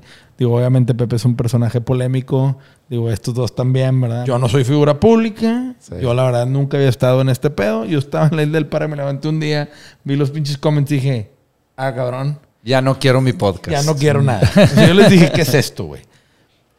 Lo comparto y se contigo. Porque pues obviamente Pepe también es una figura polémica, de cierta manera, ¿no? ¿Cómo te ha tocado manejar ese tema, güey? Pues cuando le cae a él, le cae a él. A sí, no, no, no. Pero a, a, ti, como lo dijo Flippy en un capítulo en este podcast, es que a Andrés le dicen que es el Yoko Ono. Estos güeyes. A mí me daba mucha risa ese pedo que decías, no mames, ¿por cómo, güey? Pero, ¿no? pero como Yoko Ono. Que Yoko Ono desmanteló a los Beatles, ¿no? A la Sí. madre. Y a Ah, Felipe lo dijo, y ahí está en el video, ¿verdad? De que, güey, a pues Andrea siempre, le tiran güey. de que es el Yoko Ono de Panda, güey. A mí ese pedo se me hace muy difícil de creer. De, ¿Cómo, Flippy? Dice, güey, es que... ¿A poco te han dicho eso? ¿Te, Pues, te han sí, tirado he esa? visto, sí he visto comentarios así, pero digo, también, Pero la según- gente tiene mucho tiempo, la gente, no toda la gente piensa más allá y también hay gente que quiere su momento de atención esperando que haya una respuesta No, no, no. Me Y lo que, no a haber siempre decimos, respuesta. lo que siempre decimos aquí, el hate siempre viene de abajo. Sí. Por No, eso no hay es- que ponerle atención. Es que también todo lo que es relacionado con, con Panda y así la gente no lo, no lo deja en paz. Entonces es como, es eso, ¿no? Sí. O sea, No, es- no, a mí me sorprendió, güey, porque yo sí me saqué un pedote. Sí. O sea, Ah, de repente no, no, llegar a ver 100 comments de que ese puñete es el de la gorra, qué pedo, güey. Pero eso se la tiran a todos. Se Te- me la me tiran queda a mí, claro. se la tiran a Ricky, a, No, Crow, pero, a cualquier a ver, persona ustedes que tienen alrededor, güey. ve- Pero 20 a lo mejor años- porque están acostumbrados. Algo que, que algo que, por ejemplo, eh, digo, a mí no me ha tocado, la verdad, muy pocas veces. Y a veces también puede ser divertido contestarle a alguien. Y luego ya cuando interactúo o platicamos de eso, Roberto, Pepe y yo, por ejemplo, me dicen, "Ah, es que nunca aprendes, nunca debes de contestar nada. ¿Y por qué andas de ahí contestando como todo pendejo? Y entonces ellos más bien me tiran más que, que los, Que los güeyes. que en redes. Es que sí, yo, yo no puedo ver a nadie tirándole mierda a Andrés. O sea, eres una persona. es- no tienes cero malicia, güey. Cero malicia. Sí, no, yo también por eso decía, Andrés, ¿qué onda, güey? Pero sí, yo creo que la madreada viene de Roberto y Pepe, me puedo imaginar, güey, que Eso, esos eso- güeyes. eso decía mi suegro, fíjate, cuando yo llegué aquí. Güey. Le hace falta malicia para, hace so- falta- para sobrevivir en México. Clases de malo. Güey, triste, pero pues en México sí tienes que tener un cierto, un Pues, par de rayitas de maloso, güey. Sí, en callo, sí. Sí, pues sí, digo, Digo, en siendo... donde sea, pero... Sí, pero pues a lo mejor somos un país un poco menos civilizado que a lo mejor un Suecia, güey, que a lo mejor ahí no Güey, sí necesitas... te sospecho. Algo malo tienes que tener tú, güey. Algo, algo tienes que tener ahí en el closet, güey. O sea, algo, Este tra- güey es algo que- traes, cabrón. Algo como, traes. como decían en Friends, el Ross, Red Ross. de que, ¿qué es eso de Red Ross? Cuando me emputo cabrón, me pongo todo rojo y soy, en vez de Ross, soy Red Ross. de que a huevo Andrés tiene una faceta de, de que, güey, I, I can flip out and I'll kick your ass, man. El lado oscuro. Sí, sí, debe tener ahí un lado oscuro de Que que alguna todos, vez todos. mató a alguien, güey, no sé, sin querer o no sé, pero algo. sin querer, ¿sabes? De que atropelló a alguien y lo escondió, güey, no sé, algo debes de tener ahí. De que, güey, chavillo se robó un Captain Crunch del super, güey. No, le echó al carrito y sin que se diera cuenta nadie. No, Puede ser, pero digo, no lo voy a decir. No, exacto. Eso. Oye, y tú, por ejemplo, digo, también es una duda que me queda. Tú en la música, a título personal, pues estás bien involucrado en la escena, ¿no? Independientemente detrás de cámaras o a un lado. Sí, ¿Tú nunca has pensado, digo, vi en algún concierto de Pepe con tu hija sí. que tocaste una rola Sí. este, con ella, padrísimo momento, digo, father and daughter, güey. Qué chingón, digo, yo que mi hija mayor es niña, pues obviamente, este, puta, es un momento inolvidable. Pero tú no te pega el tema de, yo también quiero ver qué chingados hago. Pues mira, el, el- cuando yo empecé a tocar guitarra en finales de secundaria y luego en prepa más, pero luego como que me, me quedé en, en- en acordes realmente. Nunca me metí a clases. Y algo que, que siempre me ha llamado mucho la atención es la composición. Entonces, ahí más o menos, prepa, principios de la universidad, empecé a componer. Y tenía yo el, el sueño de que, no, hombre, yo voy a sacar mis canciones y vamos a hacer una banda y vamos a pararnos en el escenario y vamos a vivir el sueño que, pues, de, de estos dos güeyes, ¿no? Aquí. Sí, Eh, totalmente. y luego me di cuenta, pues no, no tengo eso y ya fui por otro rumbo, pero siempre me ha quedado, no tanto el, el- el convertirme en un gran músico, pero siempre con las ganas de estar componiendo y, y no lo hago, así puede pasar meses y no hago nada y luego ya de repente. Entonces sí he compuesto varias canciones que, nunca se ha dado uso, más que en, en algunas ocasiones. Esa canción es una. Y, y ahorita tengo unas canciones que tengo muchas ganas de grabar, aunque, aunque no, ni toco ni canto, pero son, son de temas muy personales. Entonces tampoco, aunque, aunque pudieran beneficiarse mucho las canciones de tener otro cantante. Eh, Pero la- ¿es en para- español o es en, Es en inglés. Es en inglés, Sí. ok. Que eso también, pues madre, porque tú hablas varios idiomas. Pues digo, sí. Como buen europeo, ¿no? Que son Pues mínimo tres, ¿no? Sí. mínimo tres. O sea, bien hablados. Sí. Sí. Sí. Pero tus hijos tus, o tus hijas, en este que tienes dos hijas, Sí. ellas qué tan metidas, porque vi que pues tu hija, muy bien, digo, Sí. School of Rock, me imagino, Sí, ella prestaciones, empezó- ella fue- prestaciones familiares, a huevo, digo, Ahí está la, esa está la malicia. O sea, no, no co- no cobré las clases. Oh, check. Pero tu hija, pues obviamente, sabíamos, yo la vi muy cómoda en el escenario y Sí. pues dije, güey, a huevo, School of Rock was here. Sí. Que pues es Pues, prestación em- familiar. Empezó a los siete años y tomó, y tomó clases con Beto en batería. Entonces, sí, es, y toca con Luisa Vox, es el baterista de Luisa Vox. Ah, qué chingón. Ah, órale. Eh, y, y sí, entonces es, es, es muy buen baterista. Ha grabado en estudio, o sea, es. no, pues obviamente tiene sí todo toca el... muy bien, sí. Y Y me, lo- me acuerdo cuando me invitaste a tu podcast una vez, que fue el primer podcast que alguien me invitó en la Ajá. vida. y Estaba culeadísimo. Y este, me acuerdo que terminamos y tú te acabas de comprar tu guitarra, una Starcaster Fender. ah, sí. Y, y me dice, güey, ¿qué tip me, me puedes dar para empezar, o sea, para tocar y entrar a una banda? Y yo, no, no toques, no toques nunca. Yo, güey, acabo de entrar, acabo de hacer mi banda, acabo de comprar mi guitarra. Y yo, Y tú, don't do it. Véndela. Sí, véndela y no No, le entres. es mejor que me la llevo yo. Fíjate que yo, yo agradezco mucho, eh, o sea, ese podcast que hiciste, me acuerdo en ese entonces era, ¿qué fue? 2012, 13, por ahí cuando me invitaste Eh, tú, por lo menos. mm, 14, creo. Es- 14 fue. Está chingón y ya entiendo dónde viene y por qué lo hiciste. O sea, tú querías aprender a componer. Yo en esos momentos no sabía cómo componer y no habían recursos, no existían recursos. Este, me acuerdo hasta de Luke Brody, un amigo que me decía, hey, compra este libro de que, que es- está escrito de Slash de Guns N' Roses y viene ahí más o menos de cómo le hacían para componer y como que desmitificaste eso un poco, ¿no? Con, con los invitados que tenías y ahorita ya hay muchos, ya hay muchos recursos en YouTube, ¿no? Hay.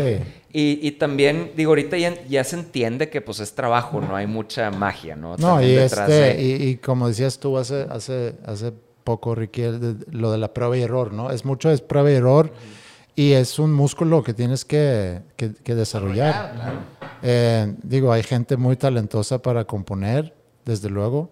Hay gente que encuentra como que su fórmula y, y se saben man- mantener y, y mover muy bien dentro de esa fórmula.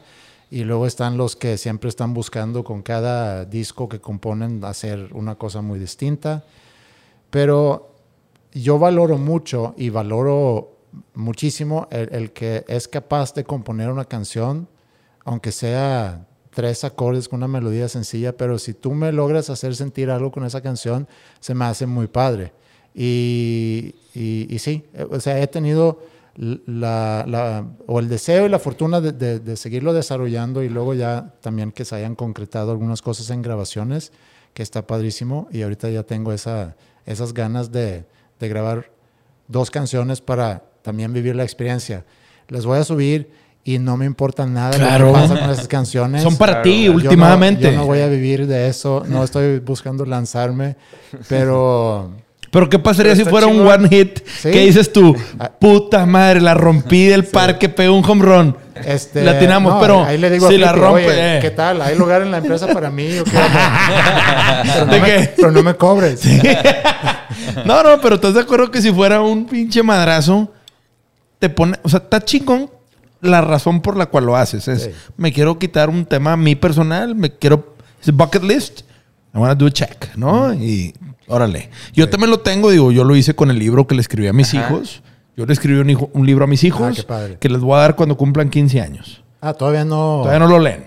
Ok. Sí, y lo tengo, digo, se lo regalé a Roberto para que lo leyera, que imagino no lo leyó. Roberto, ¿no leíste mi libro? ¿Y por qué hacer el 15? De que verdad es sobre mi papá. No, Revelar todo. El lado oscuro el lado oscuro de mi papá. De que todas las cosas malas que hice en la prepa. No, no, no. ya eres grande para leer este libro. y para que... que- me conozcas. Responde a una tradición familiar. En el lado de los farías de mi abuelo, mi abuelo cada vez que uno de sus hijos hombres cumplía 15 años les escribía un libro. Consejos para mi hijo Alberto, mi Ah, papá. Y a los 15 años les daba un reloj y un libro. Que escribía mi abuelo en máquina, papel, seda y la madre. Y obviamente, pues es una tradición que he venido bajando en mi familia. Y obviamente yo dije, güey, este, me gustaría escribirle a mis hijos muchas cosas que tengo en la cabeza. Y pues en aviones lo fui escribiendo y contraté una ghostwriter que me ayudó a darle forma. Y pues lo escribí, güey. Y pues salieron 150. ¿Tú lo has leído? Yo, a mí- ¿Tú yo lo también? Este, y la verdad es que es un libro muy personal. Imprimí en cinco copias, tengo guardadas tres. Y le he regalado a muy amigos muy cercanos. Simple y sencillamente que habla de mi manera de pensar y lo que yo he vivido y cómo yo eh, veo la vida. Porque yo veo como mi papá, a los casi 70 años, sigue consultando el libro de consejos de mi abuelo todavía para tomar ciertas decisiones en su vida. Y digo, madres, güey.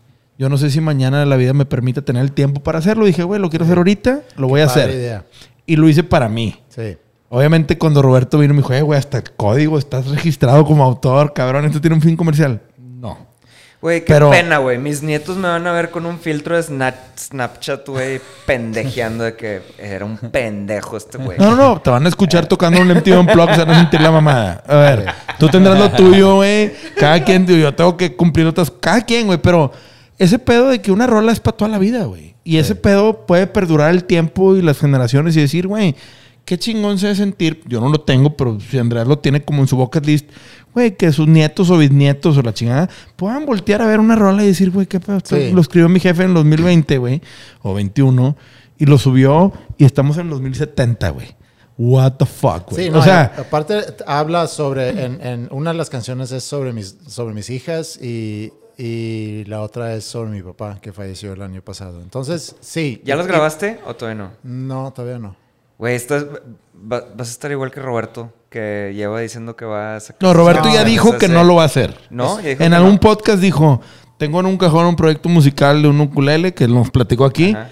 pero no me animé a sacarlo. No, hay que encontrar el tiempo porque lo, lo quiero hacer con Flippy y, y ya iniciamos un proceso de, de preproducción, pero híjole, es... ¿A qué horas? es- pues sí, a qué horas. Y nos conectamos y es porque lo hemos hecho, digo, en persona y también así por Zoom. Y es, nos conectamos. Oye, nada más antes de unos pendientes y ya se fue la hora en revisar Es que aparte tienen negocio juntos y es, oye, güey, ahorita que te estoy viendo, Sí.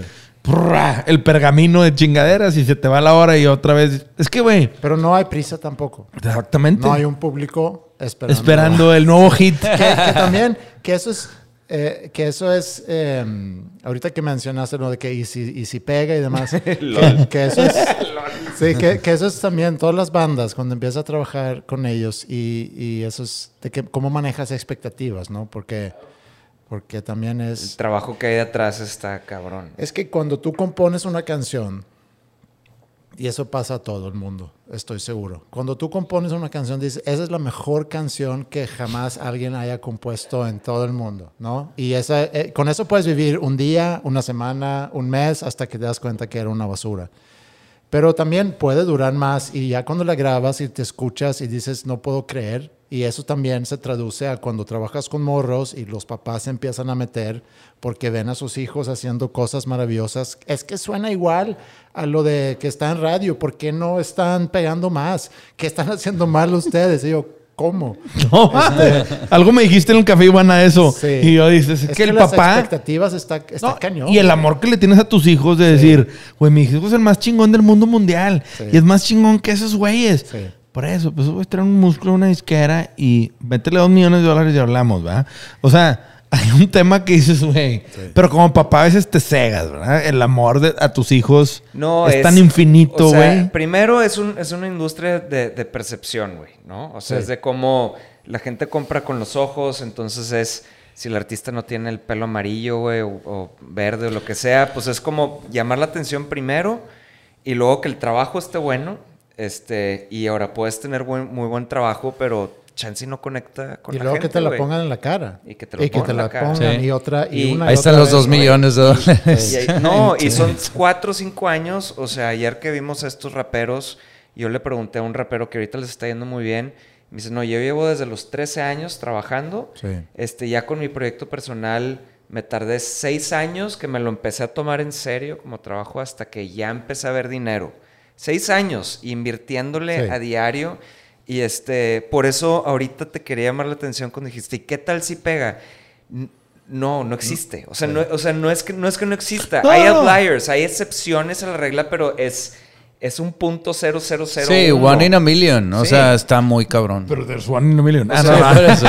El, Pero- el último en los 10 años ha sido que Ed Maverick, que Sí. pasó eso, ¿no? Que es como el sueño de todo mundo de, güey, grabé una pinche canción con mi guitarrita en mi cuarto y pegó. Rompí madres. Güey, le pasó a ese güey, se sacó la lotería. No Pero- existe pero- eso, güey. No y- existe. estoy totalmente de acuerdo contigo, Artur. Pero, por ejemplo, hace muchos años leí un libro que se llama The Power of Habits. No sé si alguien lo leyó, pero habla dos casos. Uno, que digo, obviamente el de Target, que fue muy sonado, que Target tiene un algoritmo para predecir lo que vas a comprar, güey. Y que un papá demandó a Target porque le estaba recomendando cosas de bebé a su hija y su hija no estaba embarazada y resultó que sí estaba embarazada y ni ella sabía. Y que Target, en base a los hábitos de compra de la chavilla, que era una niña de 17 años, empezó a recomendarle después carriolas y cunas y el papá, y pues es mail físico, ¿verdad? Al final del día Target también tiene sus cuponeras y la chica muy de Estados Unidos. Y el papá emputado fue y puso un cómo y la chingada y resultó que sí estaba embarazada. O sea, ahí donde todo el mundo dijo, wow, Que sabe el poder de los... tú. Sí. Sí. Y el segundo caso que pusieron fue como Outcast. Android 3000. Sí. Esta rola del disco doble que sacaron de ellos. Este. Donde viene Heya. Heya.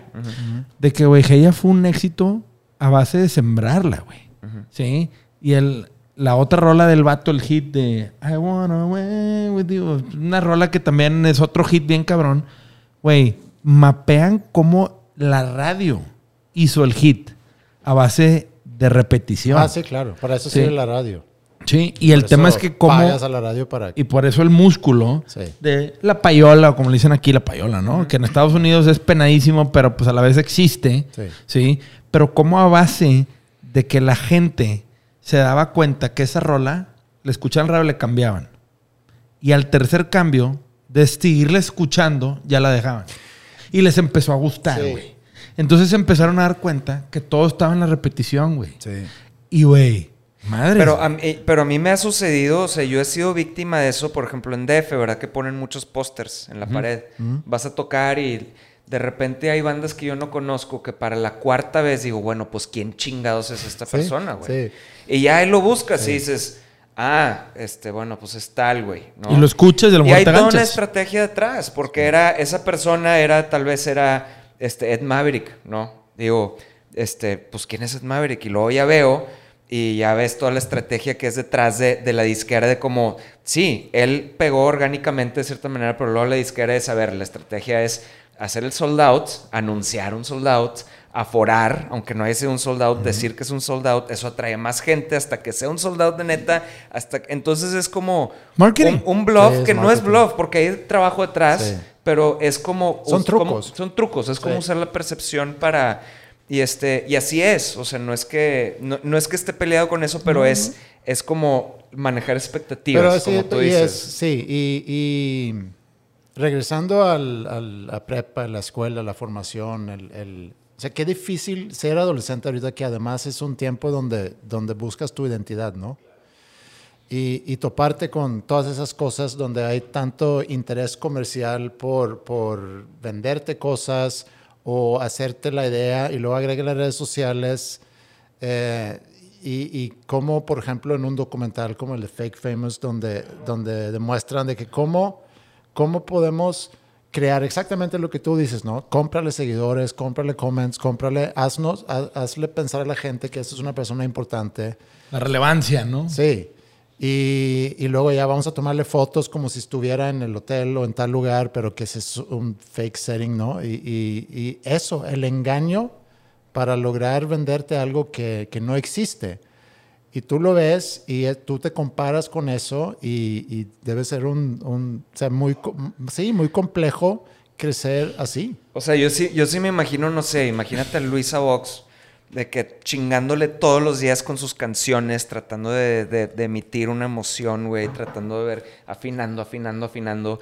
Y no sé, digo, me estoy suponiendo de que una mejor amiga de ella tiene unas chichis gigantes y tiene cinco veces más followers y... Y saca da- una canción y pega. Y, sacó una canción de madreada, este, mientras hace burpees, ¿no? De que da- está dando clases de cómo hacer burpees y... Y pues, twerking, sí, esa- y- sale y, pues, twerking. sí, te da o sea, te da desanimar, cabrón, pero yo creo que raza más joven y yo y tú nos puedes decir a nosotros porque tú trabajas con chavos, creo que ya están más despiertos y ya entienden como Sí. un poquito más que Pues ya no se las vendes tan fácil. Ajá. No. O sea, cada vez sale más a la luz el bullshit. Porque la neta, así como te sirven las redes para aparentar, también te juegan en contra. Sí. Y, y vivimos en una época donde también los políticos no han acabado de entender ese pedo, porque, güey, las campañas se ganan en las redes y lo acaba de dejar muy clara la última elección, güey. hay muchas compañías que también siguen pensando, güey, que lo digital, pues es un canal más, no, es el canal. Es el canal. Digo, el Bronco también ganó Sí, por claro, redes. pero te juega a favor como te juega en contra. Sí. El tema es que el acceso a la información es tan inmediato Sí, que, güey, tu margen de error es mínimo, güey. Y they can cut bullshit sí. fast, güey. Y es el pedo que la chaviza, pues la neta, al menos yo lo veo con mis hijos y que mi hija mayor ya va para 15 años, pues, güey, pues obviamente esa es la influencia buena y mala de las redes, pero también el tema de que, ah, cabrón, esto es puro pedo. O sea, también es cómo irlas guiando para saber Sí, es detectar. Es, ayudarles a detectarlo y Sí. que se den cuenta que... Que creo que va por ahí también el tema del liderazgo que hacen Pues, ustedes en la prepa. Digo, es, eso es- también tiene mucho que ver con pensamiento crítico. Es vos no, no, no te vayas a tragar todo lo que te... Y sí, sí son... O sea, los que están muy perdidos es la generación de nuestros papás, en ese sentido. que se meten y, no hombre, ¿viste? Los boomers. Porque, Boomers. porque aquí dice que Sí, la no. vacuna sí, porque aquí dice que AMLO asá, porque aquí dice que no sé qué. Entonces, y se tragan todo. Las No, noticias digo, del WhatsApp. Madre y estoy, y estoy, digo, generalizando, obviamente. No, para mí me tocó, y te voy a compartir esta experiencia. Yo hice el programa de alta dirección, AD2, en Ciudad de México, en el IPADE. Este, de hecho, no lo terminé por la pandemia, lo termino ahora en septiembre, ¿no? Dos meses me quedan. Pero yo era el más joven de la generación y el único regio. Sí, yo me iba todas las semanas al DF, miércoles a viernes a clases, ¿no? Y pues el estudiante más grande tenía 70 y pelo de años, un don. Yo le decía tío, adrede, porque pues era mi tío, como buen regio. y había, pues el que me seguía a mí de edad, pues yo creo que era cuatro o cinco años más grande que yo.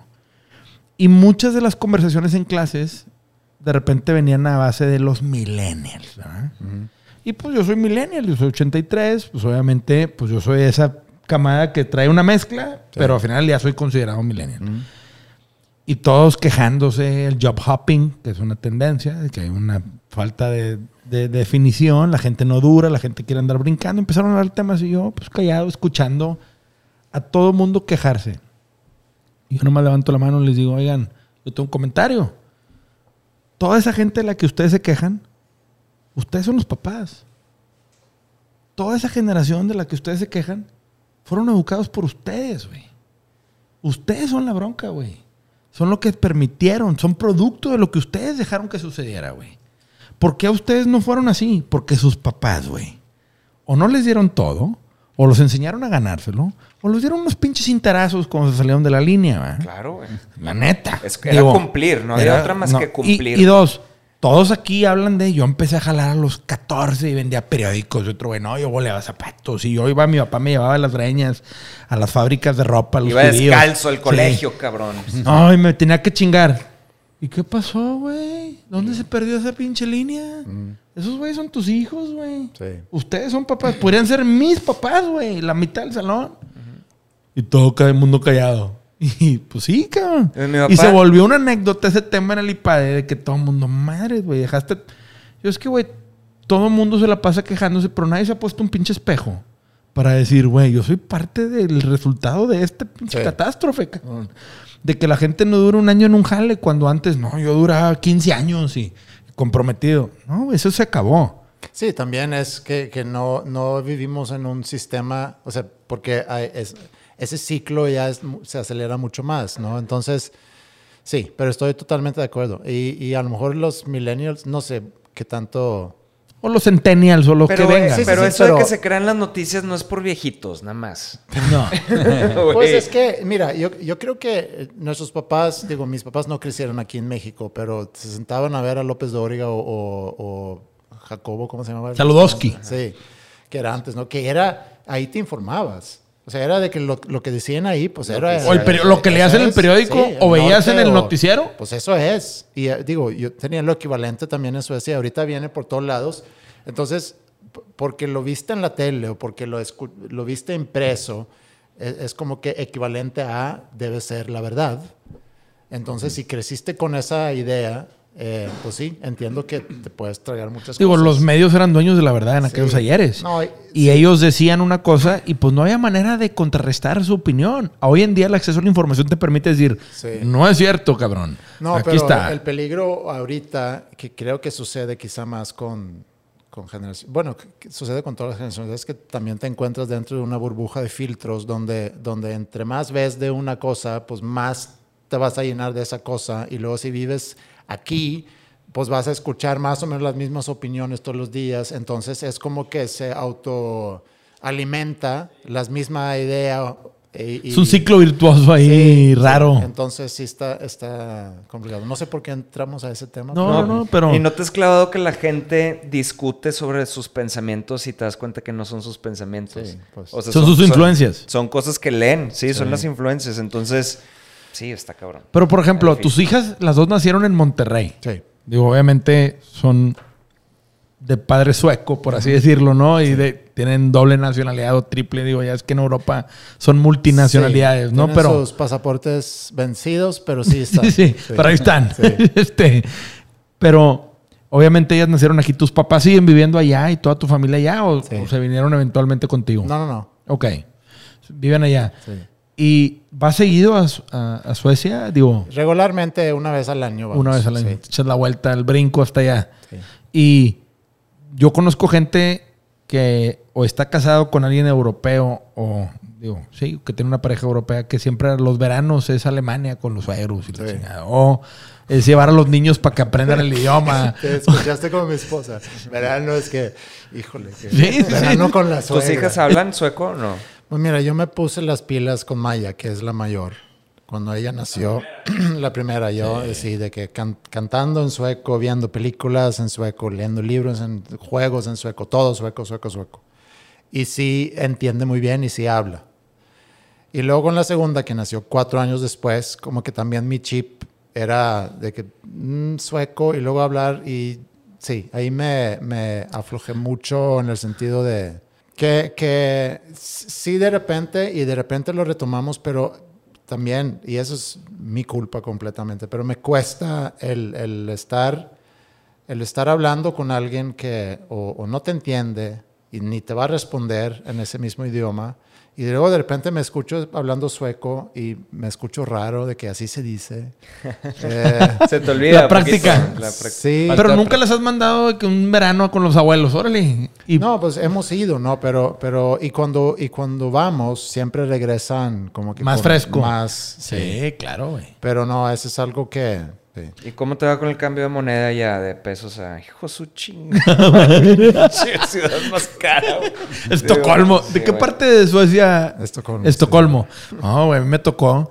La primera marca, me acuerdo que digo, y lo voy a mencionar, y tengo su trono, Absolute Vodka. Ajá. Es marca de tu país. Sí. Y yo me acuerdo cuando era el gobierno y parte de las experiencias que tuve es que pues nos fuimos a la planta de Absolute. ¿verdad? Y a Estocolmo, obviamente, fuimos y pues fue un viaje con medios. Y la Tú también fuiste, ¿no? Hace unos años a Estocolmo. Fui, sí, eh, que 2016. 2016. Pero estuve tres días nada más.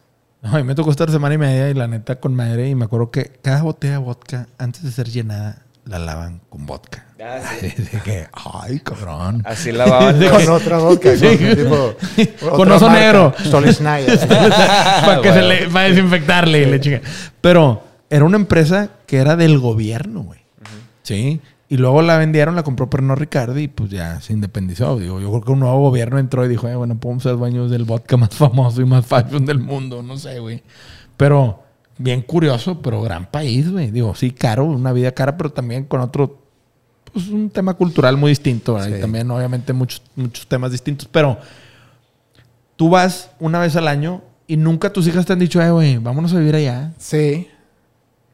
O sea, como nada más típico regio que se va a vivir un rato a otro lado.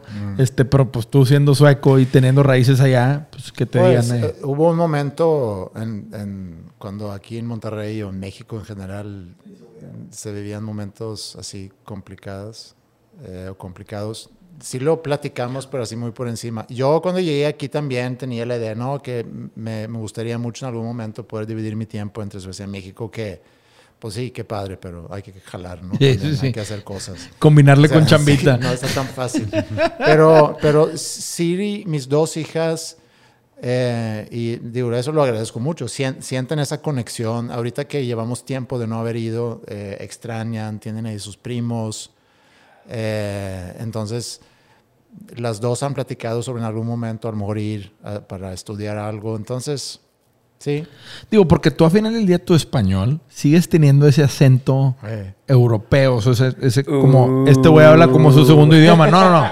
Y eso no se quita, güey. A ver, lo hablo en el sentido de que tus hijas, que son más regias, Sí. que la- pues nacieron aquí, de mamá regia, obviamente, que, han cara de hablar español perfecto y etcétera. Y yo no. Todavía su papá es, todavía es adoptado, pero todavía tiene ese lingo ahí de que Se es burlan, europeo. de, se burlan de mí, de hecho.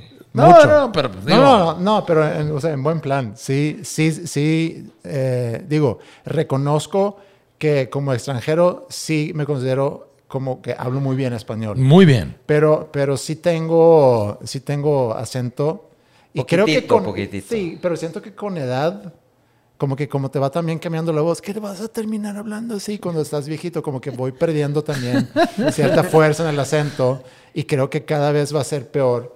Pero se burlan mucho y me arremedan mucho en, en casa cuando digo algo que, no sé, puede ser, no sé, lo que sea, pero que, muchas veces con doble R y me lo, me lo repiten y se burlan. Es que sí hay raza que se me hace tipo Salma Hayek. Que no sé, güey. Te lleva más tiempo viviendo en, es- en Estados Unidos que, güey, Schwarzenegger, cabrón. Sí, claro. Bueno, mames, ahí, no, ahí la dejas. vergas, ahí de la- ahí la dejas, güey. Ese vato es el claro ejemplo de un europeo austriaco, güey. Sí. Que pues nunca pudo, güey. O sea, tiene el 80%. Get out of here. Sí. No, it's not possible, man. Hasta la vista, baby. Entonces el vato, la neta, güey, nunca pudo con ese pedo. Sí. No, y es un tema también de que, yo no sé, pero tú piensas en sueco y luego hablas en español.